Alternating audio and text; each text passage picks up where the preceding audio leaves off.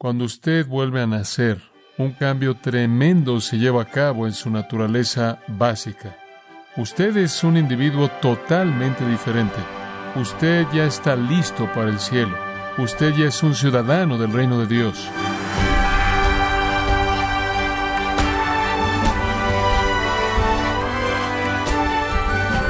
Le saluda su anfitrión Miguel Contreras, dándole la bienvenida gracias a vosotros con el pastor John MacArthur. Charles Spurgeon escribió, Hemos desperdiciado gran parte de nuestro tiempo, cuán innumerables son nuestros pecados. Señor, perdónanos por el pasado y danos fuerza para los días que vienen. ¿Acaso esto no resume nuestro llamado a dejar el pasado atrás y vivir nuevas vidas para Cristo? Hoy, John MacArthur nos lleva a través de la realidad de todo cristiano de que en Cristo somos llamados a dejar atrás el pasado y mirar hacia adelante.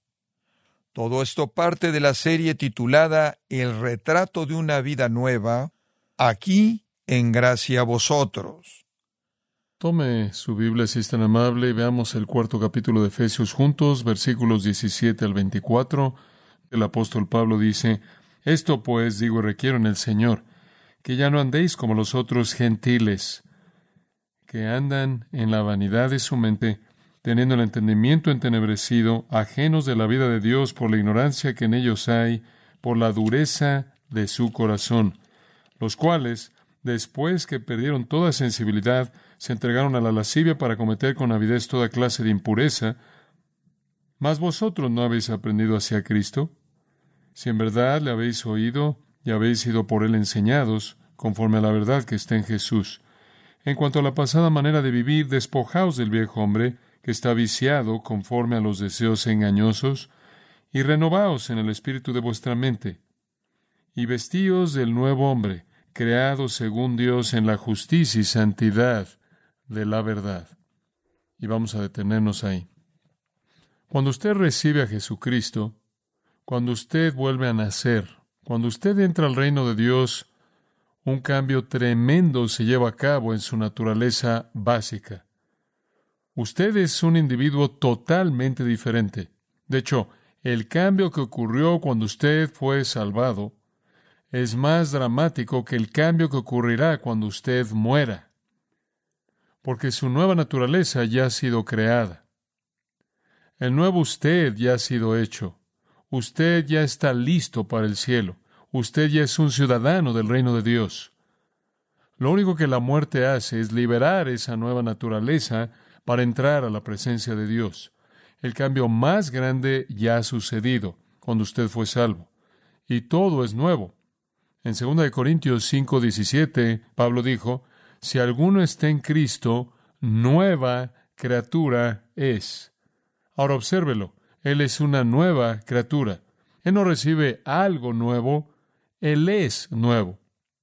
Las cosas viejas pasaron, y aquí todas son hechas nuevas. Hay una nueva creación.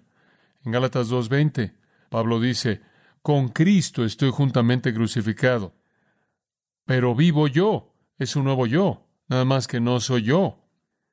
Y la vida que ahora vivo es la vida de Cristo viviendo en mí. Ahora quiero que se mantenga enfocado en ese pensamiento. Es un nuevo usted, es un nuevo yo, es una nueva creación. Conforme usted estudia las epístolas de Pablo, usted encuentra que él habla de una nueva voluntad, de una nueva mente, un nuevo corazón, un nuevo poder, un nuevo conocimiento, una nueva sabiduría, una nueva percepción, un nuevo entendimiento, una nueva vida, una nueva herencia, una nueva relación, una nueva justicia, un nuevo amor, un nuevo deseo, una nueva ciudadanía, etc. De hecho, resumiéndolo, la Biblia dice que es una vida nueva, una vida nueva. Ahora, he oído a muchas personas enseñar que cuando usted se vuelve un cristiano, Dios le da a usted algo nuevo. Usted todavía tiene su naturaleza vieja, su naturaleza de pecado vieja, todavía está ahí y demás, pero Dios le da a usted algo nuevo. Según la palabra de Dios, usted es nuevo. No es solo cuestión de añadir, es cuestión de transformar. ¿Entiende usted la diferencia? Es un usted renovado. yo estoy crucificado con Cristo. El yo viejo deja de existir, mas yo vivo, vuelto a resucitar. Pero no soy yo quien vivo, sino Cristo vive en mí. Sin embargo, no yo, dice Pablo, sino que Cristo vive en mí. Usted es un nuevo usted. Dice usted, bueno, si soy un nuevo yo, ¿por qué peco? Porque usted es un nuevo yo en una ropa olorosa vieja. Y esa ropa, ese abrigo es la carne, esa es humanidad. Esa es la razón por la que en Romanos 7, 17, Romanos 7, 20, Pablo dice, es el pecado que está en mí. Y de nuevo en el 20, es el pecado que está en mí. En otras palabras, cuando peco, no es mi nueva naturaleza pecando. Ahora esto podría ser nuevo para usted, así que escuche, ya no soy yo el que lo hago, dice él, no es ese resucitado yo, no es esa nueva naturaleza lo que peca, no es el nuevo yo que peca, él dice, es el pecado que mora en mí.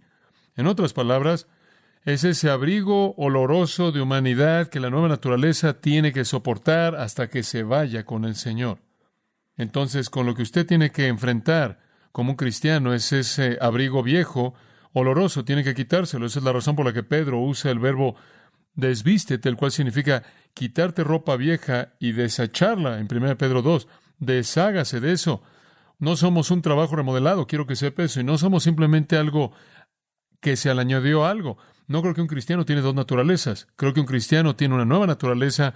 Yo muero, el ego muere, yo vivo, de tal manera que un cristiano es un nuevo hombre singular, una criatura totalmente nueva, un yo nuevo viviendo. Pero el pecado es un problema porque tiene puesto el abrigo oloroso viejo de la humanidad sobre él. Y lo que la Biblia presenta es el hecho de que necesitamos comenzar a quitarnos esas cosas olorosas. El nuevo hombre es un nuevo tipo de conducta humana y tenemos que vestirnos de un nuevo hombre. Esto es una nueva humanidad para acomodar y que vaya de la mano y que sea apta para la nueva naturaleza.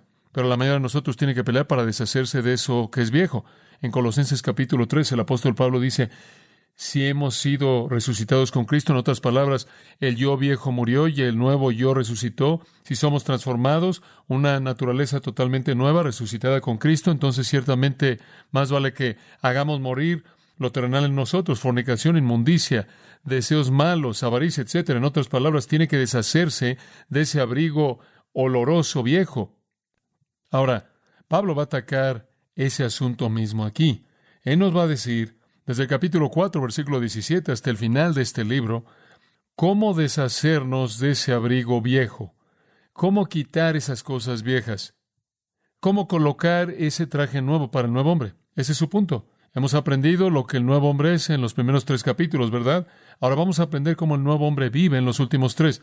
Él habló de la nueva naturaleza y todo lo que estuvo involucrado en los capítulos 1 al 3 y ahora la nueva ropa, el nuevo hombre, vistiéndose del nuevo hombre, quitándose lo viejo externo el exterior viejo, el viejo hombre, es algo así como Romanos 6:13. Si es verdad que hemos resucitado con Cristo, si es verdad que somos nuevos y transformados, entonces nunca debemos ceder nuestros instrumentos como instrumentos de injusticia, sino debemos someter o entregar nuestros miembros, presentarlos como instrumentos de Dios. La razón por la que la Biblia está tan llena de la palabra, por tanto, es porque tenemos la obligación de conducirnos de manera apropiada con quienes somos. Esa es la razón por la que la Biblia está llena de por lo tanto y por tanto. De hecho, el capítulo 4 será una buena ilustración. El versículo 1 tiene un por tanto. El versículo 17 tiene un por tanto. El versículo 25 tiene un por tanto. Capítulo 5 tiene un por tanto. Y toda la vida cristiana es un montón de por lo tantos y por tantos. ¿Por qué? Porque se demanda de nosotros una respuesta de obediencia a la identidad que Dios nos ha dado en Cristo. Ahora, Vamos a ver cómo la nueva naturaleza funciona en la conducta del nuevo hombre. Ese es nuestro pensamiento conforme examinamos este texto. Ahora quiero que regrese al versículo 1 para que podamos realmente retomar el contexto. Capítulo 4, versículo 1. Yo pues, preso en el Señor, os ruego que andéis como es digno. ¿Digno de qué? Ahora podemos detenernos ahí por un momento. Muy bien, ese es todo el enfoque del 4, 5 y 6, el andar digno. Os ruego que andéis como es digno. ¿Digno de qué? De la vocación con que fuisteis llamados, la nueva naturaleza, la identidad que fue delineada en el capítulo 1, 2 y 3. Andar de manera digna. Ahora, ¿cómo va a funcionar eso? ¿Cómo andamos de manera digna? Vaya al versículo 17, aquí está la primera manera. Esto pues digo y requiero en el Señor que ya no andéis como los otros gentiles. Ahora aquí está lo primero que Él realmente tiene que decir de manera directa de andar de manera digna, es un andar diferente. Debemos vivir de manera diferente de cómo vive el mundo. Ahora hay algo de debate acerca de la frase cómo andan los otros gentiles, si está o no en ciertos manuscritos y nosotros lo vamos a incluir porque está implícita, si no está ahí, me inclino al hecho de que probablemente está de cualquier manera en el texto, pero el punto es que la idea aquí es que debemos andar de manera digna, versículo 1, y después el presente ese interludio maravilloso en los versículos 2 al 16 de la unidad y la madurez espiritual y crecimiento como una especie de compuesto de la iglesia. En otras palabras, él ha hablado de manera general cómo la iglesia debe funcionar y ahora él se vuelve específico. Ahora aquí, como creyente, enfrenta el hecho que él quiere que usted haga. Ahora, ¿cómo debo andar de manera digna? En primer lugar, no andando como los otros gentiles andan.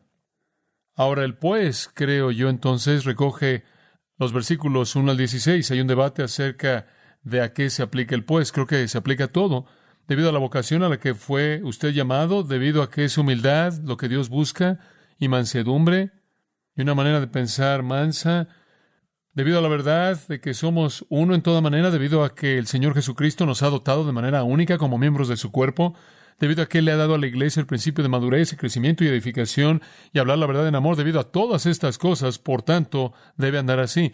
Es como si Él estuviera diciendo, Dios ha creado una entidad maravillosa en el mundo conocida como la iglesia, y debido a esta creación única, con un estilo de vida único de humildad, con una unidad única, con una capacidad única debido a dones y hombres dotados, con un destino único de ser edificado en amor, debido a la naturaleza única maravillosa de esta creación de milagro llamada la iglesia. Así es como debe andar. Usted ve la totalidad de lo que la iglesia está diseñada para que sea ahora aquí. Como individuo debe conducirse de esta manera. Entonces él pasa de lo general a lo específico. Dice usted muy bien, soy parte de esta iglesia. Sé que los hombres dotados deben hacer lo que deben hacer y perfeccionar a los santos, y los santos deben hacer la obra del ministerio. Sé que me has dado dones espirituales, sé que debo conocer esta unidad, sé que debo ser humilde y manso. Ahora, ¿cómo la aplico en mi vida diaria, cómo la vivo en el mundo. Principio número uno, no ande como el resto del mundo anda.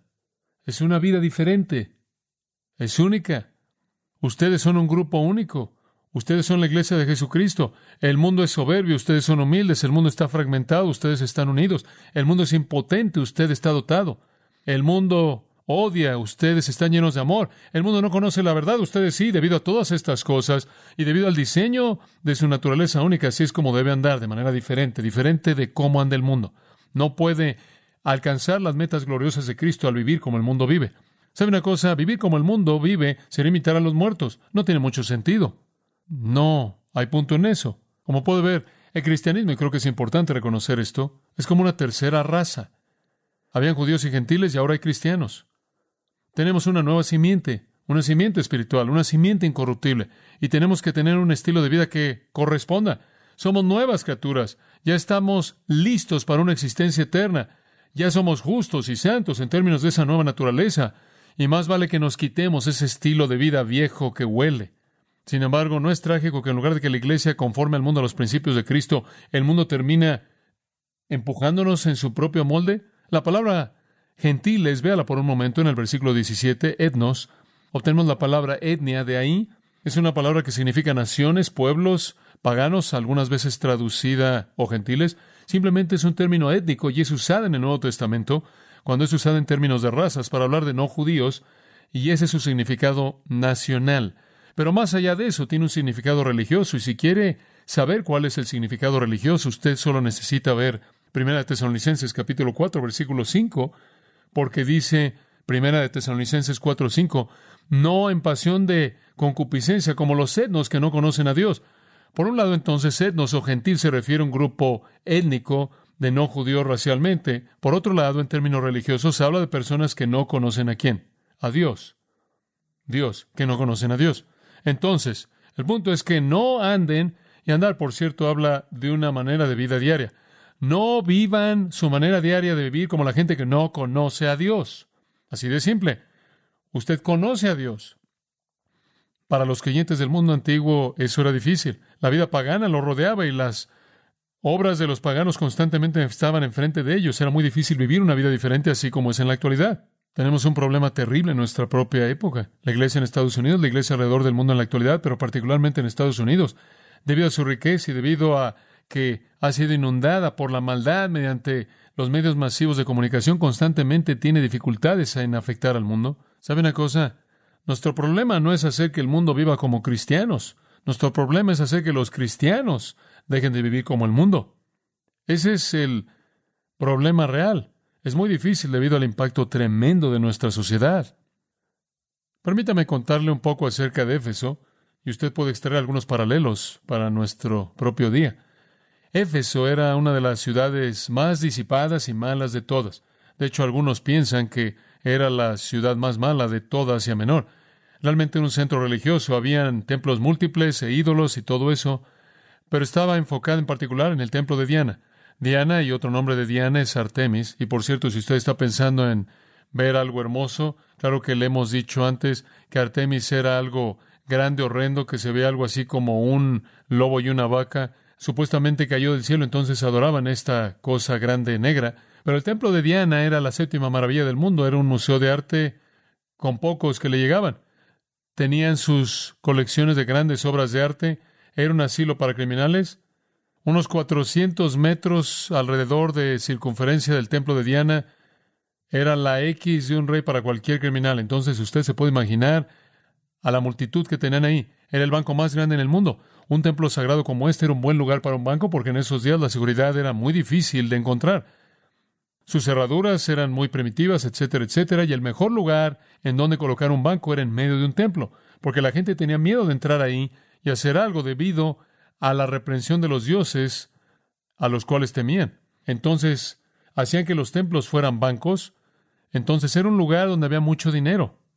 Era también un negocio. Los peregrinos por los miles venían a este lugar y la adoración que se llevaba ahí era, era una orgía, entonces era muy popular. Lo único que tiene que hacer usted es inventar una religión en donde el sexo es clave y usted va a tener a mucha gente que se apunta para involucrarse y eso es exactamente lo que hicieron. Era un negocio grande, claro que vendían estos ídolos pequeños. ¿Se acuerda usted de la revuelta de los plateros? Las protestas terribles que hubo cuando arruinaron el negocio ahí. Los apóstoles vinieron y cerraron todo el negocio. La gente no podía vender sus pequeños dioses, tenían un problema. Solían tomar sus dioses y solían colocarlos en sus hogares, esas cosas pequeñas. Y también lo que es interesante, leí que las colgaban de sus cuellos. Era joyería religiosa en sus muñecas, en sus tobillos, y las colocaban en la parte del frente de su carruaje. No sé si tenían un tablero en su carruaje, pero esa es la idea. Entonces era un negocio grande. La diosa de Éfeso, Diana, era adorada como una diosa del sexo. El lugar estaba lleno de eunucos, que fueron hechos eunucos para poder coordinar ese tipo de actividad. Y había miles de sacerdotisas y prostitutas del templo, cantantes, bailarines, y una gran orgía ocurría. Un escritor dice que la adoración era un tipo de histeria, en donde la gente gritaba y la música les ayudaba a entrar en estados de actividad sexual sin vergüenza, incluyendo mutilación, mutilación personal. Heráclito dijo que el templo era, y cito, la oscuridad de la vileza, la moralidad era más baja que la de los animales y los habitantes de Éfeso eran aptos solo para ser ahogados. Fin de la cita, algún tipo de lugar único. La pequeña iglesia en Éfeso era una isla en medio de un mar de lodo. Era un mundo vil, pecaminoso, en el que vivían esos primeros cristianos y entonces el apóstol Pablo les dijo desde el principio en el versículo 17, deben ser diferentes, deben ser diferentes, no pueden andar como ellos andan, no pueden hacer lo que hacen. Vivir la nueva vida es difícil, pero vivir la nueva vida es necesario. Tiene que quitarse ese hombre viejo, ese estilo de vida viejo. Por cierto, tomaban algunas personas buenas y las alimentaban a los animales hambrientos, aparentemente, a leones que se morían de hambre, a lobos muertos de hambre, a perros muertos de hambre aventaban a buenas personas a ellos. ¿Se acuerda de que Pablo mismo incluso dijo que él tuvo que pelear contra bestias en Éfeso? Realmente era un lugar malo. Y aquí estaban los creyentes y Pablo dice, deben ser diferentes. No sean arrastrados en esta inmoralidad y no sean arrastrados en este estilo de vida viejo, pagano. Pedro dijo lo mismo en 1 Pedro capítulo 4. Versículo 3. Una gran palabra, él dice, porque el tiempo ha pasado de nuestra vida es suficiente. En otras palabras, miren, la vida pasada es suficiente, de eso es suficiente. Ya hicimos lo que querían los paganos, los etnos. Anduvimos en lascivia, en concupiscencias, excesos de vino, en idolatrías abominables. Y él dice, hicimos eso, pero el tiempo pasado de nuestra vida debe ser suficiente para eso. Eso se acabó. Se acabó. En base a todo esto y de lo que somos en Cristo, de todo lo que Dios ha determinado y todo lo que Dios ha diseñado y todo lo que Dios ha deseado del creyente y el cuerpo, debemos ser únicos. Debemos ser diferentes, no como el resto del mundo. Juan dijo esto en 1 de Juan 2.15, no améis al mundo ni las cosas que están en el mundo, porque el mundo pasa y sus deseos es algo que está desvaneciéndose, se va a autodestruir. No tenemos parte con eso.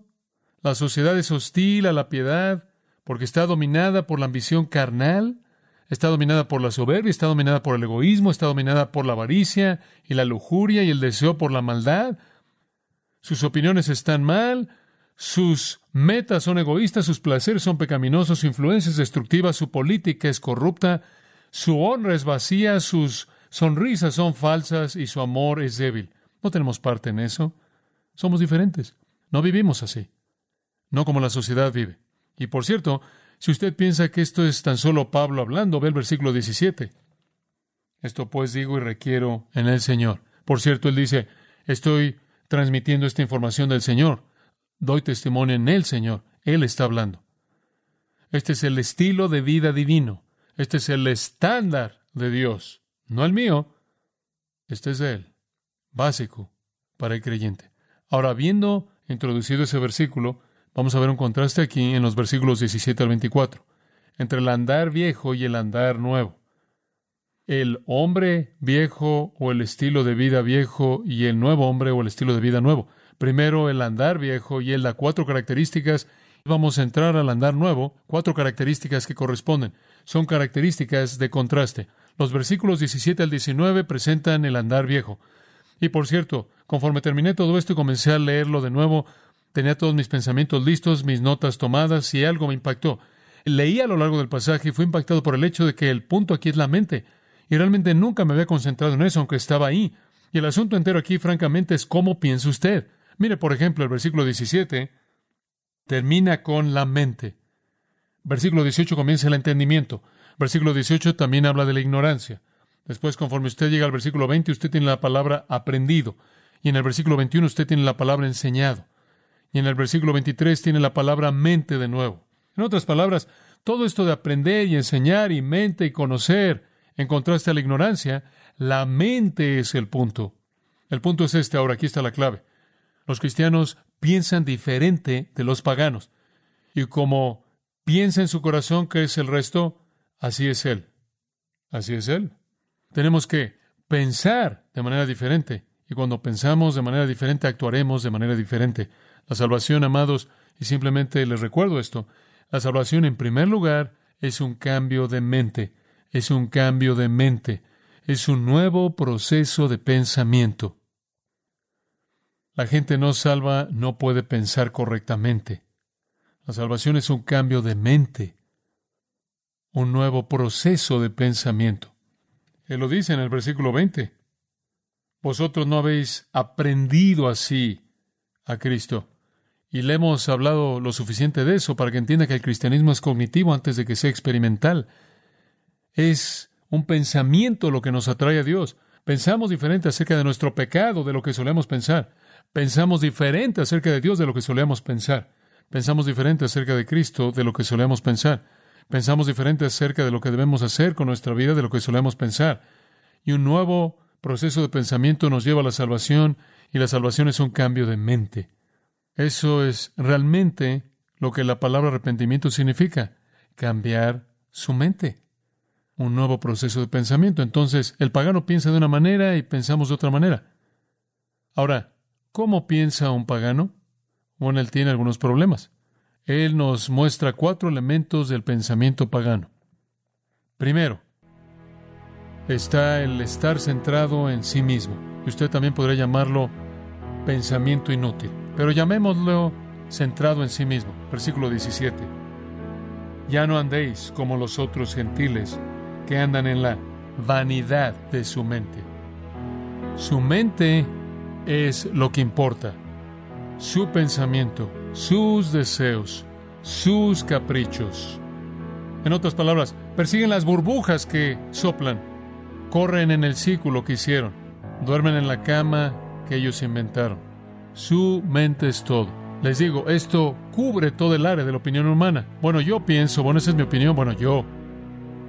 Lo que usted piense, lo que usted quiera, eso es lo que gobierna su conducta.